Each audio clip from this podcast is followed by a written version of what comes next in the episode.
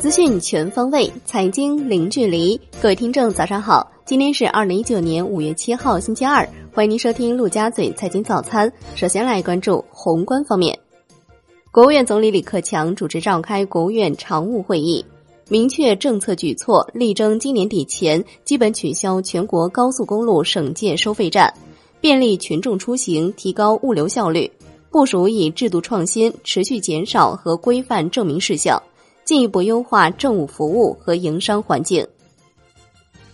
央行的消息，五月十五号开始。对中小银行实行较低存款准备金率，释放长期资金约两千八百亿元，全部用于发放民营和小微企业贷款。央行有关负责人表示，此次定向降准着眼于建立政策框架，是推进金融供给侧结构性改革的重要举措，有利于处理好总量和结构的关系，用改革的办法优化金融供给结构和现代资金配置。支持中小银行更好的服务民营和小微企业，加大对实体经济的支持力度，为稳妥有序释放资金，确保用于扩大普惠信贷投放。此次存款准备金率调整将于五月十五号、六月十七号和七月十五号分三次实施到位。周一，央行开展二百亿元七天期逆回购操作，无逆回购到期，当天实现净投放两百亿元。当天 SHIBO 普遍下行，隔夜 SHIBO 报百分之一点六四二零，下跌十四点八个基点，跌幅最大。四月财新中国服务业 PMI 是五十四点五，预期五十四点二，前值五十四点四，为二零一二年六月以来次高。四月财新中国综合 PMI 录得五十二点七，低于三月份零点二个百分点。发改委表示。建立健全有利于城乡要素合理配置的体制机制，要稳慎改革农村宅基地制度，健全财政投入保障机制，支持地方政府在债务风险可控前提下发行政府债券，加强乡村信用体系建设，推动各类涉农中小金融机构提供资金支持。来关注国内股市，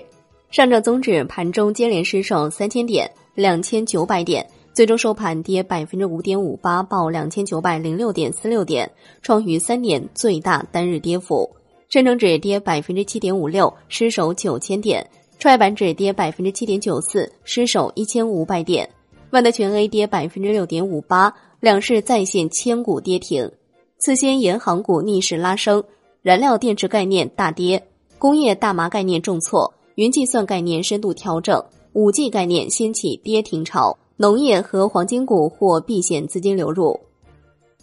香港恒生指数收跌百分之二点九，国际指数跌百分之二点九五，红筹指数跌百分之二点五一。全天大市成交一千三百七十二点五九亿港元，航空股、科网股领跌，金融股全线下挫。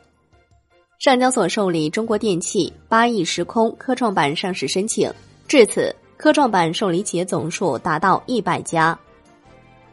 据券商中国的消息，科创板两融业务给券商风险控制提出了更多的困难和挑战。数家券商在科创板两融业务的风控方面，都将两融折算率设置的低于 A 股，且科创板股票保证金比例原则上高于 A 股保证金比例。楼市方面，发改委表示。放宽落户不等于放松楼市调控，防止房价大起大落。在符合国土空间规划、用途管制和依法取得的前提下，允许农村集体经营性建设用地入市，允许就地入市或异地调整入市。城里人到农村买宅基地的口子不能开，按照规划严格实行土地用途管制的原则不能突破。严格禁止下乡利用农村宅基地建设别墅大院和私人会馆。前四个月有七十五家房企销售额突破百亿，其中碧桂园、万科、恒大、保利、融创等五家龙头房企销售额突破一千亿，完成了多数企业一年的销售目标。碧桂园、万科销售额更是超过两千亿。前四个月房企融资规模接近八千五百亿。来关注国际股市，美股低开高走，道指最终收跌约六十六点，油价涨超百分之一，雪佛龙涨近百分之一，截至收盘，道指跌百分之零点二五，标普百指数跌百分之零点四五，纳指跌百分之零点五。欧洲股市普遍下跌。瑞幸咖啡据悉将把 IPO 定价区间定为十五至十七美元每 ADS，计划发行三千万份 ADS，最高融资五点一亿美元。来看商品方面，New Max 油期货收涨百分之零点九七，报六十二点五四美每桶；布油涨百分之零点三一，报七十一点零七美元每桶。COMEX 黄金期货收涨百分之零点零八，COMEX 白银期货收跌百分之零点四二。伦敦基本金属收盘多数上涨，LME 期锌涨百分之一点四一。国内商品期货夜盘多数上涨，纸浆收跌百分之零点一六。江苏印发全省钢铁行业转型升级优化布局推进工作方案，提出进一步提升产业集聚水平，到二零二零年力争全省钢铁企业数量由现在的四十五家减至二十家左右。行业排名前五家企业粗钢产能占全省百分之七十。债券方面，国债期货高位盘整，十年期主力合约涨百分之零点二五，五年期主力合约涨百分之零点二，两年期主力合约涨百分之零点一四。国债现券收益率有不同程度下行，交投活跃。